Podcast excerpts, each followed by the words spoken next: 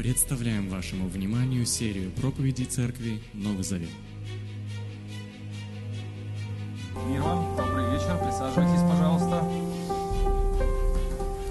Сегодня у нас книга пророка Даниила. Я очень преисполнен информацией. В общем, молитесь, чтобы все было быстро, но полезно. А, книга Даниила такая, без привлечения могу сказать, моя самая любимая книга. Поэтому все, что я буду говорить, и все, что вам покажется таким интересным, странным, непонятным, на самом деле это плод многолетних размышлений. Я надеюсь, что этот материал, который я вам дам, он будет применим в вашей жизни. И если, например, вы не сразу найдете применение, то, по крайней мере, подгрузитесь для того, чтобы потом водичка дырочку найдет, вот, чтобы потом действительно эти принципы работали в нашей жизни, и вообще наш взгляд на, то, на ту вселенную, то творение, которое Бог создал, чтобы мы видели его, величие Его дел. В общем, величие Его дел не объект, как мы читали из книги Иова, но тем не менее попытаемся. Итак, книга Даниила. Структура книги, на, название «Математика прощения». Сейчас мы попытаемся разобраться в тех цифрах, которые Даниил нам оставляет, и извлечь из этого пользу. Структура очень простая. Как вы видите, с 1 по 6 главы э, идет история Даниила и его товарищей. Это самые увлекательные истории. Это «Горящая печь», вы помните, да, самая такая крутая вот, блокбастерская история, там, где вот они в огне и не сгорают, да. И, наконец, вторая часть, 7 по 12 главы, посвящена, вот такая скучная часть э, для любителей, как, как я выяснил, с 7 по 12 главы видение Даниила о будущем Израиля, и не только Израиля, но и мира. Но за этой простотой а, прячется а, изысканная структура, еще более изысканная, чем могли себе представить. Я вам картинку покажу, там мелкие буквы. Если кому-то интересно, можете потом ее взять себе и изучать более подробно. Ну вот она, я ее составлял, не знаю, минут 40, наверное, лепил, лепил ее. Ну, чтобы вы просто понимали, что голубым цветом это части написаны на еврейском языке, книга Даниила, а все, что посередине, написано на арамейском языке.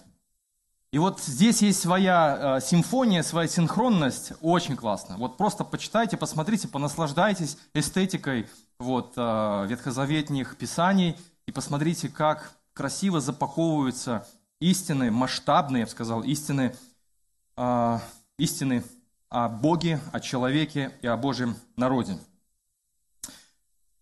Вот потом посмотрите, да? Хорошо. События книги. В общем, книга описывает события сразу после того, как Иерусалим был захвачен, храм был сожжен, 586 год, до Рождества Христова, жители города и иудеи убиты, как это легко все произносится, но как ужасно это все переживается – Некоторые жители были уведены в плен, как было предсказано в книге Второзакония, помним, да, с вами 28, 29, 30 главы, что будет с Израилем, который не соблюдает завет. А некоторые уведены в плен, а самые бедные из народа были оставлены в живых, чтобы обрабатывать землю, на которой они остались жить. Среди пленных были четверо юношей царского происхождения из династии царя Давида. Их звали Даниил, Сидрах, Мисах, Авденага – это имена, данные уже э, вавилонским царем. И каждый из этих имен прославлял языческого бога. Вот это такое было унижение над идентичностью богоизбранного народа. Дать им название, имена, связанные со своими богами. Возраст их был примерно 19 лет. 18-19 лет.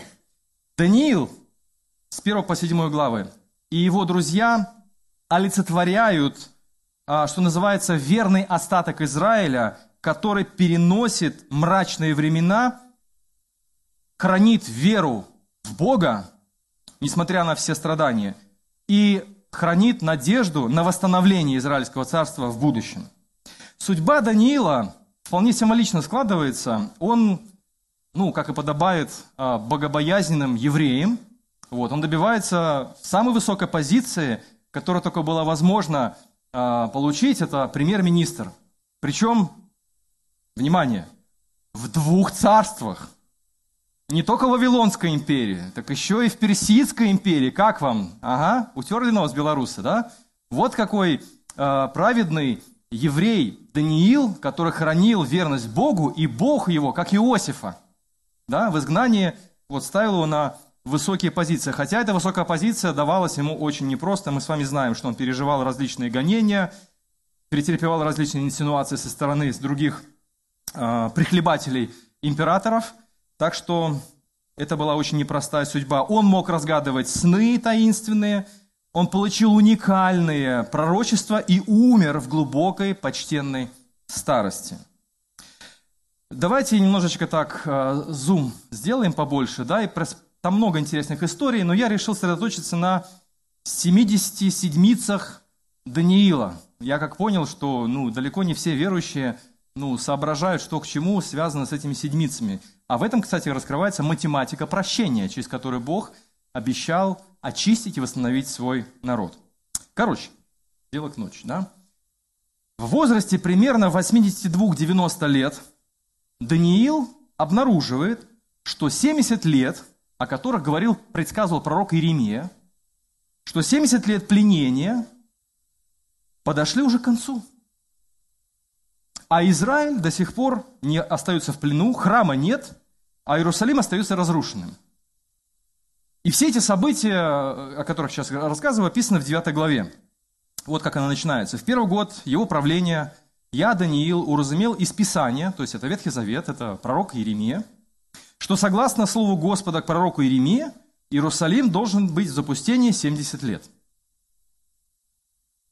Как только Даниил это осознает, что вот как бы 70 лет уже вот-вот истекут или уже истекли, а воз и ныне там, реакция. Господи, куда ты смотришь, что такое происходит, ты же обещал, тут, понимаешь, ничего не... Вот как мы в жизни, да, вот реагируем – вот так же. Бог обещал, а вот Бог, понимаешь, что-то не делать ничего. Как ты вообще такое мог себе такое позволить? И обидимся еще на него. Даниил падает на колени. И в смирении, понимаете, понимание, базовое понимание Бога. Нельзя на него обижаться, друзья. То есть можно обижаться, там, выплескивать эмоции, но внутренний такой, знаете, стержень богопоч... такого почитания, трепета перед Творцом, который делает все, что ему хочется, у Даниила сохраняется. И он падает на колени и просит Бога о восстановлении Израиля. Это очень важный момент, потому что Бог обещал восстановить Израиль и вернуть на трон правителя из династии Давида. Вы помните, да, чем кончилось правление Южного царства? Э, последний представитель э, Давидова, Давидовой династии был заключен, э, в общем, уведен в плен и унижен. Обнаженный в цепях уведен в плен, и там и умер. В ответ на молитву Даниила является ангел по имени что такое? Не понял. Гавриил. Гавриил. И сообщает, что у Бога есть прекрасный и удивительный замысел относительно жизни Израиля. Но этот прекрасный, удивительный замысел относительно Израиля помещается не в 70 лет, как Даниил думал и мечтал и исчислил, а 70 раз по 7. Такая математика. Что такое 70 раз по 7? 490 лет. Вот слова Гавриила. «Знай и пойми, от повеления заново отстроить Иерусалим до владыки помазанника пройдет семь седмиц, а потом еще 62 седмицы, и в это время восстановит площадь и городской ров, но это будет година бедствий». В общем, друзья, вне зависимости от позиций, которых вы раньше держались или держите сейчас, а, относительно седмиц Даниила, постарайтесь не терять нить рассуждений моих, чтобы потом продолжить нам конструктивный разговор – но вопрос, как так? 70 лет Иеремия как бы там говорил, предсказывал, что да, действительно пройдет, храм будет восстановлен. Даниил, значит, приходит к Богу на молитве, исповедует свои грехи, и Божьи, э, то есть э, Божьего народа грехи. И в ответ ему ангел Гавриил говорит, мол, ну как бы, слушай, да, все правильно, вот, выйдет указ, но путь восстановления, она бы очень хотелось побыстрее, правда? Господи, прости, все, я пошел путь восстановления будет долгим. И в этом у меня есть удивительный замысел, потому что эти 70 седмиц, то есть 490 лет, приведут к владыке-помазаннику. А мы знаем, а? А? мы знаем, о ком идет речь? Об Иисусе, который и принесет истинное прощение. То есть та спираль греха, которую евреи закручивали в течение, некоторые полагают, 490 лет, то она и раскручиваться будет 490 лет. И тогда наступит восстановление. Почему 490 лет? Why? Где обоснование? Короче, весь субботний цикл, по которому Израиль, как я говорил, сжимал пружину греха, злостно, еженедельно, внимание, ежегодно, в течение долгих лет нарушал принципы Божьего Завета, то этот план должен был открутить обратно эту пружину для того, чтобы восстановить и простить Израиль. Древним иудеям было известно такое понятие, как годовая неделя или семилетний цикл. Вот у нас есть семь дней в неделе, а у них еще в календаре был такой принцип, как семь дней в этом цикле. Точно так же, как они соблюдали субботу в каждый седьмой день недели, также они были обязаны соблюдать и каждый субботний год. Вот откуда седмицы, а мы не знали, правда?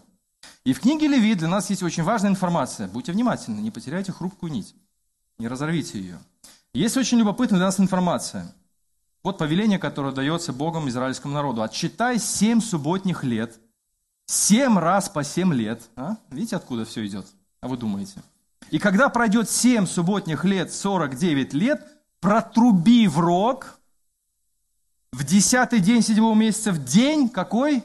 Искупление. А, так вот оно откуда. А я думаю, что за седмицы, что за Гаврил, почему он это принес?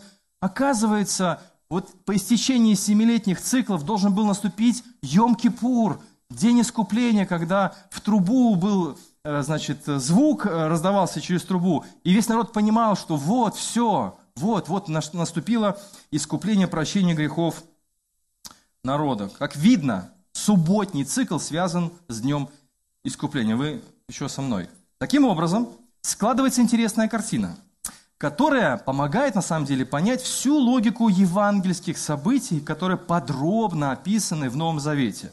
Что происходит, когда Иисус объявляется народу и говорит, что покайтесь, и приблизилось Царство Божье. Все, наступил момент прощения, исцеления, восстановления. Поэтому слепые, хромые, больные – Угнетенные, несвободные должны были освободиться. В этом был смысл 77 седмиц Даниила, чтобы привести к восстановлению. И Бог сказал, вот будет оно восстановление, и оно свершилось через Иисуса Христа. Что делает Иисус? Он исцеляет, воскрешает мертвых, изгоняет бесов, освобождает угнетенных, приносит прозрение слепым. Это и есть завершение большого субботнего цикла, который приводит к дню искупления Йом-Кипур. Мы также знаем, что кульминацией Дня Искупления является принесение жертвенного агнца во имя прощения грехов народа. И что происходит под конец 70 седмиц Даниила? Иисус висит на кресте и говорит слова «свершилось». Свершилось. И завеса в храме раздирается напополам, и теперь кровь агнца и всякий верующий в Него во имя Его, в Бога, является прощенным и принятым и Бог навсегда лишает власти смерть и грех, под которым находился Израиль и, в принципе, весь мир. Вы слушаете меня, говорите, красиво складываешь, как бы действительно это так. Сначала нужно установить исходную дату, в которой вышло повеление заново отстроить Иерусалим. Сейчас очень будет скучно. Вот. И быстро. Как книга Неемеи, кстати говоря, очень четко сообщает нам, что это повеление вышло отстроить храм, откуда начинается отсчет 77 Даниила – в 20-й год царя Артаксеркса, и это определяет наше исходное время как, ну, плюс-минус 455 год до нашей эры. Сейчас будет очень страшно. Опа, таблица. Я потом вам ее скину, можете ее посчитать, посмотреть и сверить. Есть разные позиции, но я излагаю, ну, по, по крайней мере, плод своих размышлений. В общем, все седмицы аккуратненько а, все 69 седмиц, вот есть 70, а 69, в аккурат приходят ко дню крещения Иисуса в Иордане. И вот от момента крещения Иисуса в Иордане, сколько лет Иисус служил на земле? Три с половиной года. Вот как бы, знаете, такие как бы, как бы совпадения. На самом деле они не совпадения. Это то, что Бог запланировал, и то, что, к чему Бог вел. И когда Иисус принимает крещение, последняя седьмина, и седмица начинает свой отсчет. Три с половиной года Иисус служит, исцеляя, прощая, воскрешая мертвых, проповедуя.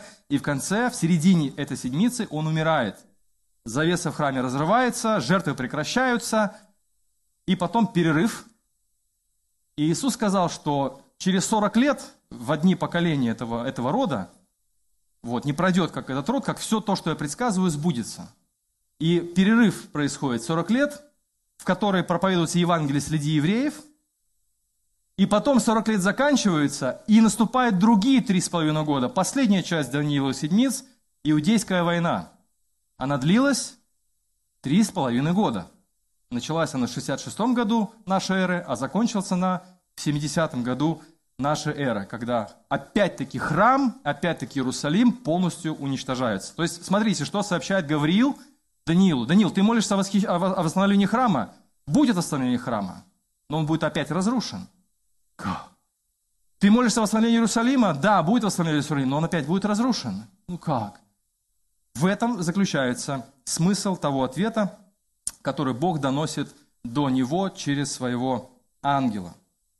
Еще одно странное совпадение, в кавычках, ангел, который является сначала Захарией. Помните, священник? Как его звали? Гавриил, вот те нате, да? А кому явля... кто является Марией? Объявляет, что ты вот, мол, ну, беременна от Духа Святого, сейчас вот у тебя родится, и он будет великим, это Иоанн Креститель великим, а это будет э, царь, да? Как звали ангела, который Марии явился? Кто являлся Даниилу? Гавриил, да? То есть Гавриил, он как это, project менеджер 70 седмиц Даниила. Он как бы доводит свое дело до конца. Понимаете, да? управляет вот то, что Бог ему поручил. Это объясняет этот факт, почему евреи во времена Иоанна Крестителя так рьяно ждали Мессию, потому что они тоже высчитывали седмицы Даниила. А, римские историки Тацит, Светоний, иудейские историки Иосиф Флавий, иудейский философ Филон Александрийский, все они приблизительно жили в это же время и свидетельствовали об этом состоянии ожидания. Луки 3.15 нам сказано, что все ждали Мессию. Почитайте, посмотрите, 3.15 Луки. Все ждали Мессию, и не, и не беспочвенно. Тацит, в частности, писал, римский историк, что это были загадочные пророчества, как он пишет в своих трудах, которые побудили евреев ожидать, что из Иудеи придут могущественные властители и овладеют всемирной империей. А Абба Хилел Сильвер в своей книге A History Messianic Speculation Israel признает, что Мессию ожидали примерно во второй четверти первого века нашей эры. Не из-за римского гнета, а из-за распространенной в те дни хронологии, полученной частично из книги Даниила. То есть, когда Ян Креститель пришел, и за ним толпа повалила, это не потому, что он красиво проповедовал, потому что времена начали истекать, и они уже ждали, не ты ли, не ты ли Ян Креститель? А Ян Креститель что отвечает? Нет, не я, за мной идет вот тот, которого вы ждете. И поэтому он топал ногами и говорил, что вы прибежали прежде времени замаливать свои грехи. Ваша лицемерная жизнь еще не разре... ну, вы не решили свои проблемы с лицемерной жизнью, потому что когда царь придет, нужно прийти а, как сказать, а, с открытым сердцем, а не лицемерной религией. Поэтому Иоанн Креститель давал им там жару. Не беспочвенно, не безосновательно, потому что истекали часы, которые были предсказаны пророком Даниила. В конце концов, у меня еще один есть сюрприз. Гипербола, которую Иисус использует при беседе с Петром. Помните, Петр приходит и говорит, Господь, а сколько мне раз прощать моего брата? До семи ли раз? Семилетний цикл. Субботний, да? Что должно было, заключ... что должно было совершаться в конце семилетнего цикла субботнего? Прощение! Все тебя прощаю. А Иисус отвечает, не до семи раз, а внимание, вспоминаем пророка Даниила, до семидесяти семи раз. И мы думаем, вот какой мастерский прием гипербола, преувеличение, мол, прощать бесконечное количество раз. Иисус говорит, я пришел во свое время. Помните, Павел говорит, в полноту времен Иисус пришел чтобы принести что? Примирение между Богом и человеком и восстановить павшее творение. В итоге пророчество Иисуса о разрушении храма Иерусалима опять-таки связано с пророком Даниилом, который говорит, что когда увидите все это, реченное через пророка Даниила, то знайте, что времена сбываются. В общем, я сейчас вас так тут зацепил. хорошая тема для разговоров, можете задавать вопросы. А сейчас давайте приглядимся все-таки, подводя итог этой библейской математики, зададим вполне логичный вопрос. А почему бы Богу просто не простить? Вот так же просто, как щелкнуть пальцем. Зачем эти 7 лет, 70 лет, 490 лет? Почему так сложно и долго? Наверное, нужно задать этот вопрос прежде всего самому себе, правда? Вот когда мы к Богу говорим, вот Бог, ты же Бог, тебе же легко простить, ну прощай уже. И мы, в принципе, так и приходим к Богу. Мы там нагрешим, накосячим, прибежим к Богу. Ой, Господи, прости. И мы даже не задумываемся о том, вот я даже вопрос задавал в Инстаграме, вот странный вопрос я задавал, я согласен. Легко ли Богу прощать наши грехи? И мы в большинстве своем ответили, ну, конечно, легко. Ну, Он же Бог. Как ему может быть тяжело, правда? Но вот эта система 70 седмиц, вот этот семилетний цикл, это долгое восстановление к прощению говорит нам о том, что у Бога есть свой замысел. У него есть свои цели. Ему не трудно. Он любит прощать. Он любит восстанавливать. Но у него есть свой план. И этот план очень важен. И очень важно его понять. То есть, предположим, Легко ли вам будет простить тяжкое преступление против вас? Да? Должно ли быть прощение легким, если вам нанесли глубокую душевную рану? Возможно ли легкое прощение, если попраны, ну, я скажем, скажем так, основы жизни, на которых строятся все отношения? Возможно ли вот такое простое восстановление? Мне кажется, в, природ, в силу природы греха, мы даже недооцениваем, вот как Оля сказала, радиация, да? Ну мы ж не видим, не слышим эту радиацию, ну и как бы и вроде складывается иллюзия такая, что ее бояться нечего. Вот такая природа греха, которая настолько разрушительна, что она требует, ну, есть такой период, такое понятие, как период полураспада. Там цезий, там стронций, он распадается 10 тысяч лет, там 20 тысяч лет – какие-то элементы пластика вообще там распадаются 100 тысяч лет, я уже там точно цифры не знаю, уже не придирайтесь, если что, но очень долго. Но почему-то в отношении греха у нас такое простое отношение, как бы, ну, Бог же должен простить меня. Я ни в коем случае не хочу сейчас заронить такое, знаете, семя горести такой, типа, вот Бог мне не прощает. Бог прощает. Но у Него есть своя математика. И я хочу поделиться с вами пятью правилами – или пятью принципами библейской математики прощения. Это не касается мелких проступков, это не касается каких-то, может быть, неглубоких вещей. А, если есть вопросы после, задавайте, пожалуйста. Но правило номер один. Прощение не бывает бесплатным. В принципе, прощение не бывает бесплатным. Запомните, первое правило прощения. Если вас кто-то простил, значит, ему чего-то это стоило. Давайте представим себе такую ситуацию. Вы попали в ДТП, не дай бог. Ну, мелкое ДТП.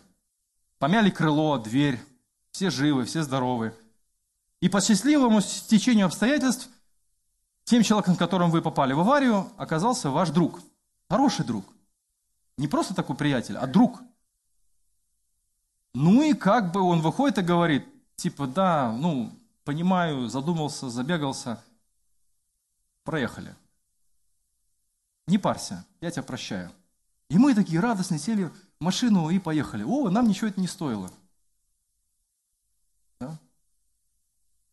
А он за свои деньги все это начал чинить. А? То есть он прощает, но он из своего кармана достает деньги и чинит то, что вы испортили. То есть для меня это прощение бесплатно? Да. А для него? А.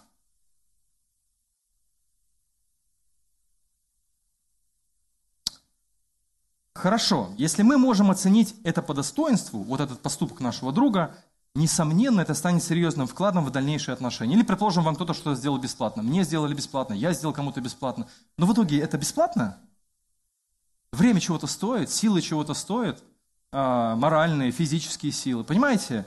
Даже ту услугу, которую мы оказываем друг другу, даже не прощение, просто служение, мы, это не бесплатно. Специалист отмечает, что если прощение принимается неосмысленно, то человек не получает возможности подумать, а прощение девальвируется, обесценивается и не приносит нужного исцеления. Помните притчу о десяти прокаженных? Ну, не притчу, это история. Иисус всех исцелил. Ну, вы нас исцелили и побежали. А вернулся один. Понимаете, чего Бог ждет? Он не хочет просто фокусы небесные производить, сказать, я прощаю вас всех, любимые мои. Он ждет осмысления, осознания, чтобы человек постиг масштаб трагедии, проникся, как тот, помните, мытарь, помните, фарисей и мытарь. Это, эта тема постоянно в Новом Завете. Кто, правда, пошел более домой, Иисус спрашивает, фарисей или мытарь, который бил себя в грудь и говорил, я недостоин?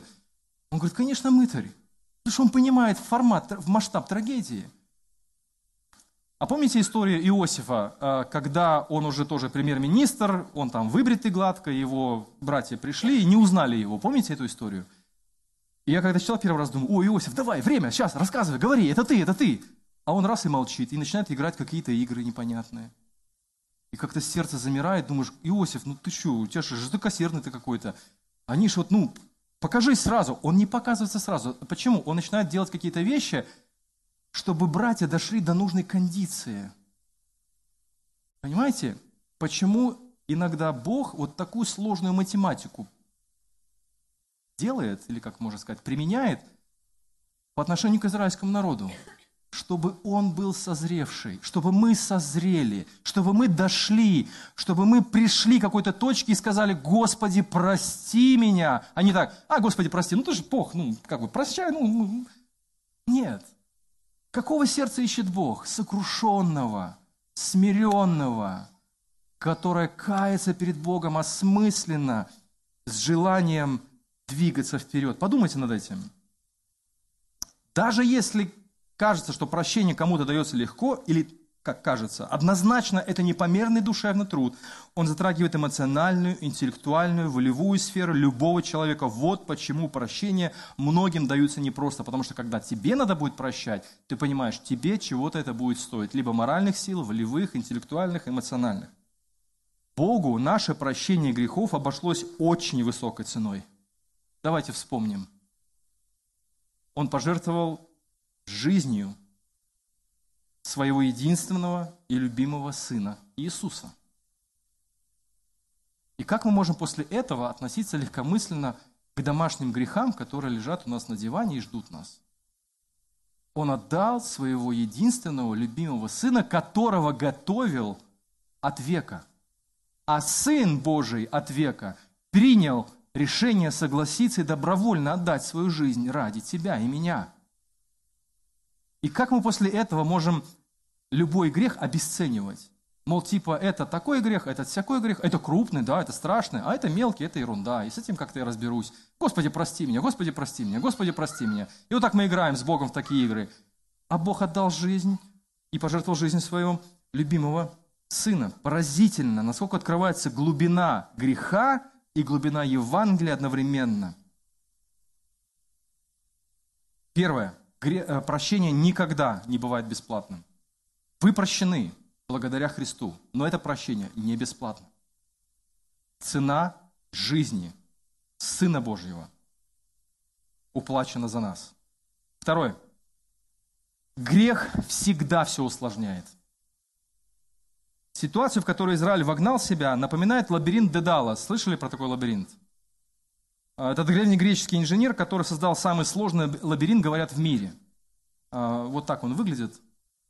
Ну, почему он сложный? Вроде как сверху смотришь, все просто. Но математические шансы выбраться из этого лабиринта крайне невелики. Дедал так остроумно, инженер, использовал поведенческие факторы человека, что вероятность побега из этого лабиринта практически равняется нулю. Но этот лабиринт, по мифам, был построен для Минотавра. чтобы загнать туда этого, вот это бесовское создание, чтобы он оттуда никогда не вышел. Вот так Израиль, вот так грех постепенно заводит в лабиринт. И нам кажется жизнь легкая. Вот лабиринт кажется легкий, правда? А выбраться из него невозможно. И, потом, и чем дальше ты растешь в этом всем, тем сложнее все становится. Вы заметили, когда люди приходят, например, вот ко мне, к нам, там, и говорят, вот, Господи, почему мне не помогаешь? Начинаешь раскручивать историю, а там клубок проблем, там одна проблема на другой проблеме. Нам хочется, чтобы Бог все это рассек, все это быстренько все распустил, и чтобы все наладилось. Я сегодня хочу обратиться к тем, кто еще не следует за Христом. Не усложняйте свою жизнь. Следуйте за Христом сегодня. И следуйте Его Слову сегодня. Примите Его заповеди сегодня. Примите Его благодать сегодня. И если ты уже принял Иисуса Христа, как говорится, в свое сердце, если ты уже следуешь за Христом, то продолжай за Ним следовать и никогда не сползай в религиозные игры, как это делал Израиль. Не усложняй свою жизнь, потому что грех всегда все усложняет. Это правило номер два. Если бы мы вполне и всегда осознавали, что грех – это безвыходный лабиринт, то мы меньше творили бы пакостей, друзья мои. Но, как показывает практика, большинство населения Земли это мыслит иррационально и ведут себя иррационально. Вот если бы эта рациональная составляющая имела значение, то мы бы, наверное, все-таки были более праведными. Но нет – мозг не включается. Грех отупляет. Грех усложняет не только жизнь отдельного человека, но посмотрите на Израиль, но жизнь детей, близких и целого народа. История Израиля в этом отношении весьма показательна. Они вводили себя своей безответственностью все глубже и глубже в лабиринт. Посмотрите на свою жизнь. Давайте посмотрим на свои решения, на цепочку наших эмоций, чувств, мыслей, взглядов на жизнь, выводов, к которым мы пришли. Не идем ли мы в этом лабиринте уже? Но если вдруг ты, как блудный сын, бам, пришел в себя, воззови к Богу, Он тебя выведет. Он тебя обязательно выведет. Грех всегда обещает счастье и удовлетворение, но никогда не дает этого. Повторите про себя. Грех всегда обещает простоту решений.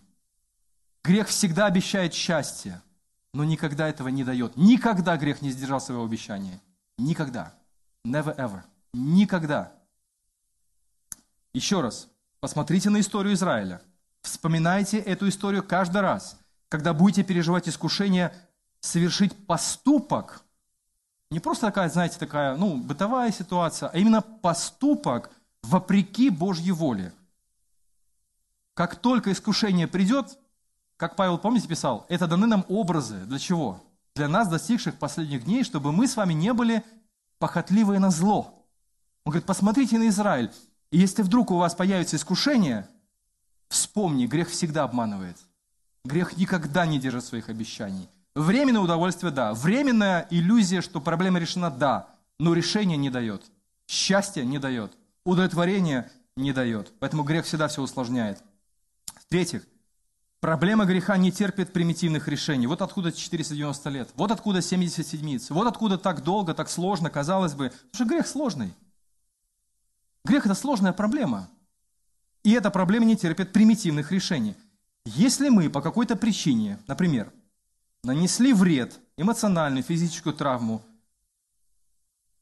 кому-то в отношении Бога, в отношении близких, нужно осознать это и кардинально что-то в себе изменить. Недостаточно просто делать что-то правильно. Хотя это уже хорошо. Пример израильского народа, опять же, весьма нагляден. Человек, как народ израильский, в итоге нуждался в трансформации сердца, а не просто жить по правилам каким-то, инструкциям. Вот чего хотел всегда Бог, когда давал заповеди Израилю. Помните вот эти 28, 29 главы, 30 глава Второзакония, я все время про них вспоминаю, потому что в конце этих глав написано «Только люби Господа». Только люби Господа. И когда Иисус приходит, его задают вопрос, какая самая большая заповедь? Он говорит, возлюби Бога всем сердцем, всей душой своей, всеми силами своими, всей жизнью своей. Полюби, потому что в этом все, в этом весь закон, в этом все пророки. Полюби Его. Бог ищет сердце. И поэтому нужна трансформация, которая берет свое начало изнутри. Нельзя просто зазубрить Божьи заповеди, а, нельзя просто технически исполнять какие-то правила и идти в Царствие Божие. Это не по Божьим правилам. Божье правило одно – сердце твое. Я тебя создал, я твой Творец, я твой Создатель. Мне не нужны твои э, свечи, плечи, кровь, любовь. Да? Мне не нужна вся эта вот э, шелуха. Мне не нужны эти все елочные украшения, которые ты на себя одеваешь. Я не хочу этого, Бог говорит. Я хочу духа сокрушенного и смиренного. Я хочу человека, который создан по образу подобию моему и понимает это. Но цена примитивного взгляда на грех или следствие примитивного взгляда на грех – это законничество, друзья мои. В итоге что происходит с людьми? Люди устают менять свое сердце или работать над собой, или преображаться в образ Создателя. Они устают, потому что это, это тяжело. Они говорят, все, я устал, Господи, это вечно, это жизнь, вот надо насиловать себя, что-то там себе отказывать в чем-то. Я буду просто благодать Твоей доверять. Ну, мы такие плывем по течению, а в итоге проблемы не решаются. Понимаете, в чем смысл 77? Понимаете, в чем смысл призыва Иоанна Крестителя? В чем смысл призыва самого Иисуса? Призыв к новой жизни, а не к новому существованию, к новым делам, к новым целям – к новым путям, к, новым, к новой надежде. И в конце концов, завет, который израильтяне провалили, к новому завету, к новому завету, с новым сердцем, с новыми мыслями, с новыми желаниями, с, новым, с новой душою.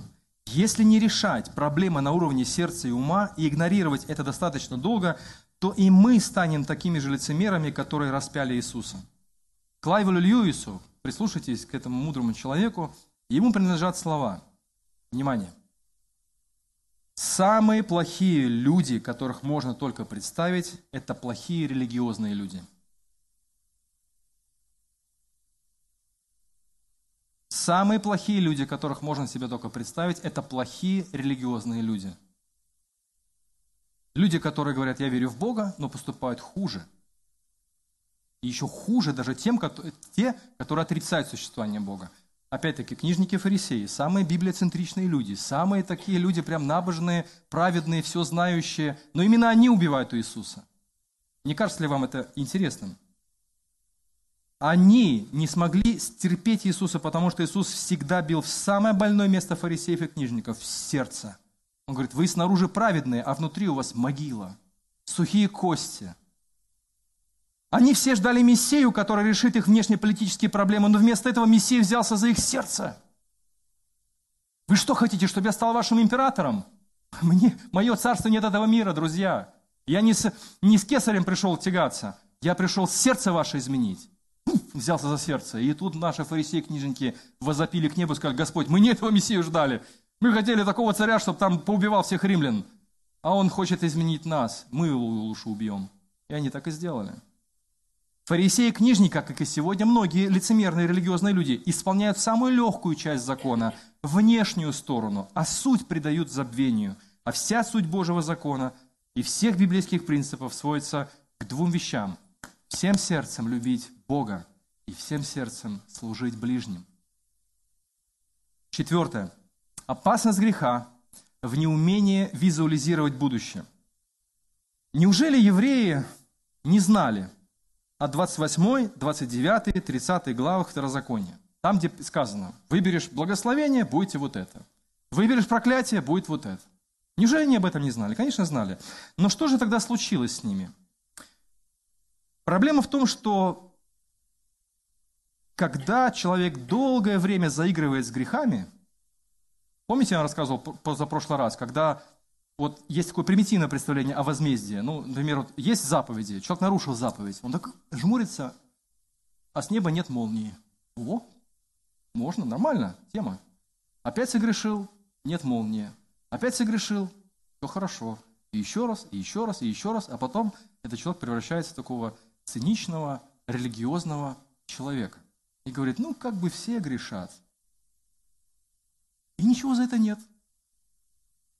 И вот такому отупению привел грехоизраильский народ, который вроде бы имел эти последствия, визуализированные. Там подробно написано, что с тобой будет не так, если ты будешь нарушать завет. Ну, казалось бы, ну, вообрази себе, включи воображение, представь, испугайся и скажи, не-не-не, я туда не хочу, там плохо, там ужасно, я туда не хочу. Ничего подобного. Грех притупляет это воображение, и человек не может визуализировать будущее, которое дает Бог. Зато активно визуализирует будущее, которое обещает грех. И вот дверь в лабиринт захлопывается.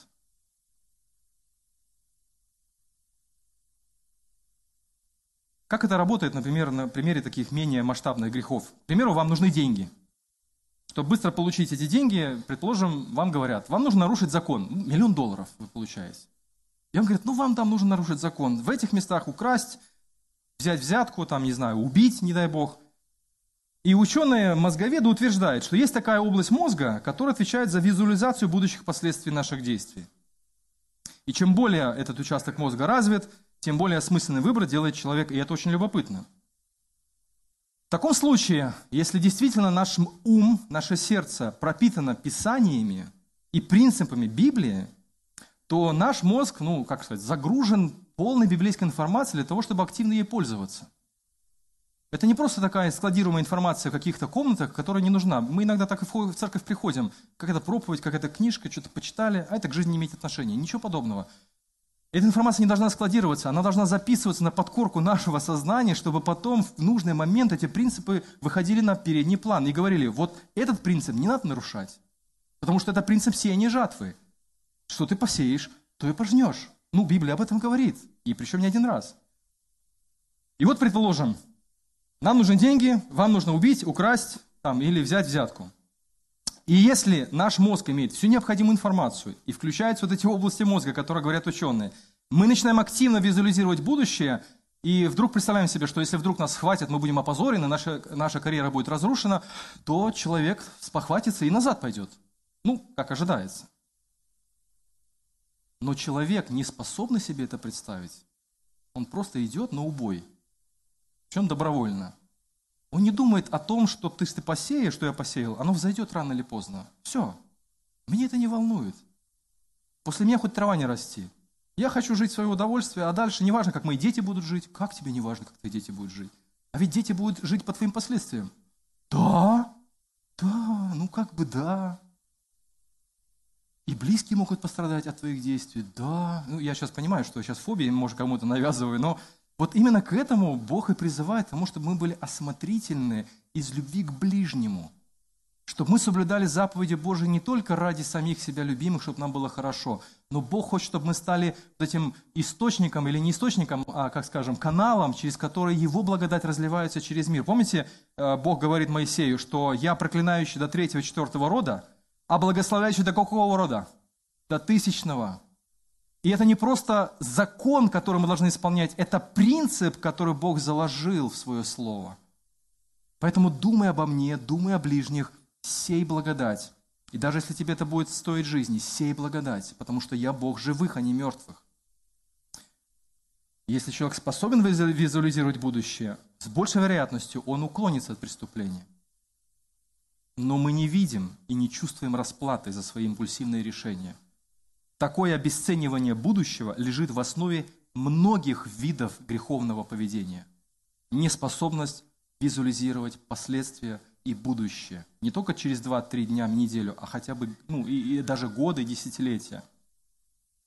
Неважно, идет речь о покупке дорогого телефона в кредит – опять-таки, не, не, люди берут безумно кредиты. Почему, думаете, это мыльный пузырь лопнул? Люди берут, не думая о будущем, лишь бы только сейчас удовлетворить свои потребности. Вот я сейчас хочу телефон, все. Не хочу ничего, хочу сейчас телефон. Ну, включи мозг, ну подумай, ну взвесь. Или, предположим, э, э, двойная порция жирной еды вечером, возможность заработать на халяву, увеличение зарплат просто так. Раздутие этих желаний – и недумание о будущем – это и есть природа вот того проклятия, о котором Писание говорит много раз. Поэтому, друзья мои, опасность греха не только в самом поступке, но и не в неумении визуализировать будущее. Следнее. Прощение неизменно ведет к исправлению – Бог приготовил прекрасный и дорогостоящий план жизни, чтобы вывести Израиль из лабиринта греха через смерть и жизнь своего Сына. Израильтяне долго и упорно шли путем греха, поэтому простого решения проблемы зла не существует. Простого решения проблемы зла не существует. Но цель Бога – простить грех, внимание, и восстановить человека. Вот о прощении грехов мы как бы уже поняли, что очень большая радостная новость, что благодаря смерти и воскресению Сына Божьего мы все имеем прощение грехов. Но вот сформировалась такая культура прощения грехов, которая не ведет к восстановлению. Это как у Достоевского. Два мужика встречаются, и у одного золотая цепочка. Он посмотрел и захотел себе золотую цепочку с часами золотыми. Они оба верующие. Ну, как бы, вы знаете, какие верующие у Достоевского, да? И он смотрит на этого мужика, смотрит на эту цепочку или там часы золотые. Ему так хочется – что нужно сделать? Убить. Господи, прости. И точка в руках. Вот это и есть усеченное понимание Евангелия. Когда мы воспринимаем только прощение грехов, мне Бог все равно простит. Стоп, стопе. Если это все, что я усвоил из Евангелия, то я хуже, чем книжники и фарисеи. Может быть, такой же даже. Потому что 490 лет Израиля, это вот седмиц, должны были привести к восстановлению. Йом-Кипур, прощение грехов, восстановление. Иисус умер за грех и воскрес из мертвых для того, чтобы восстановить нас. Вот это полнота Евангелия. Мы же верующие полного Евангелия, только поймите меня правильно – полного Евангелия значит прощение грехов и восстановление. Восстановление, возрождение, преображение, трансформация. Э, цель Бога – простить грех и привести нас к восстановлению. Вот почему наше спасение описано в категориях книги «Бытие». Павел очень любил книгу «Бытие», потому что он везде сыпал цитатами из книги «Бытие». Он говорит, кто во Христе, тот новое творение – и свет Евангелия воссиял во мраке.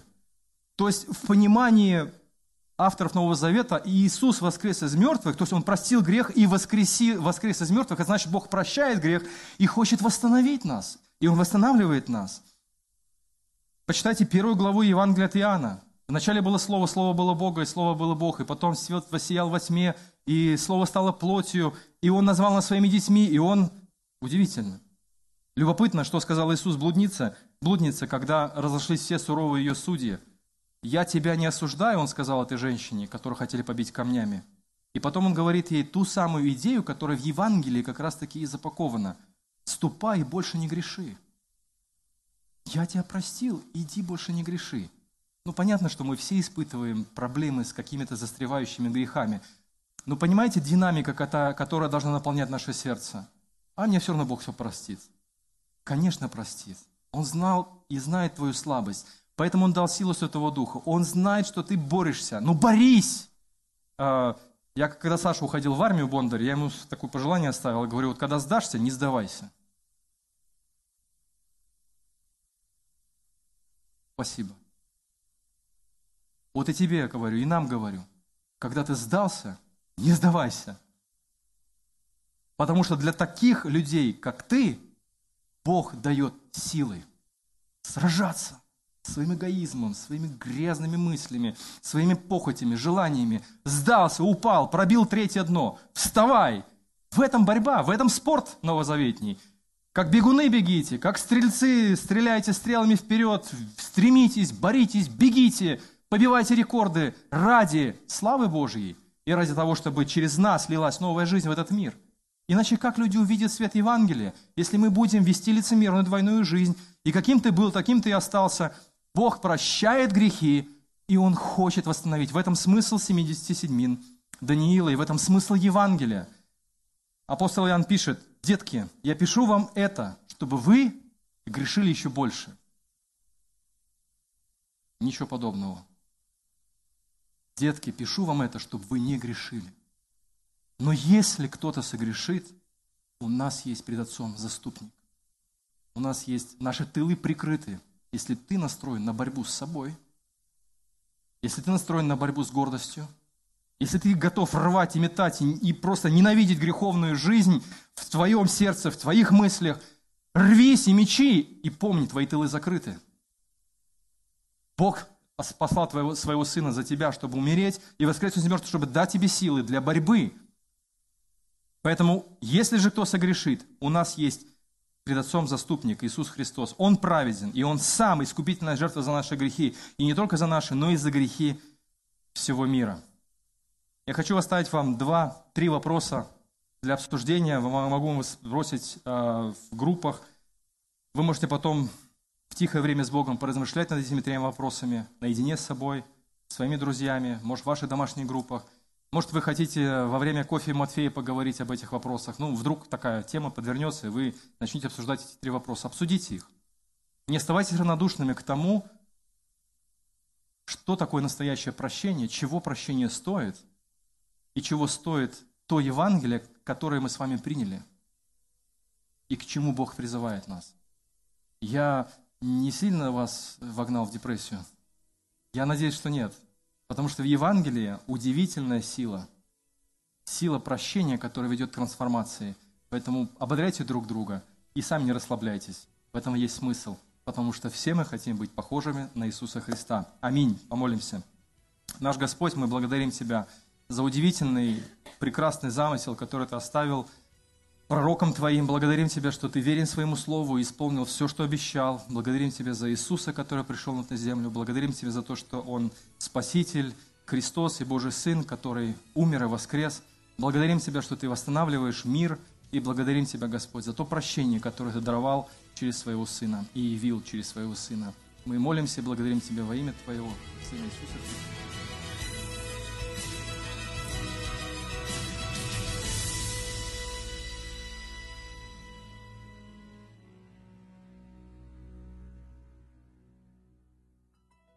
Записи этой и других серий подкастов доступны на нашем сайте завет.орг и в каталоге подкастов iTunes.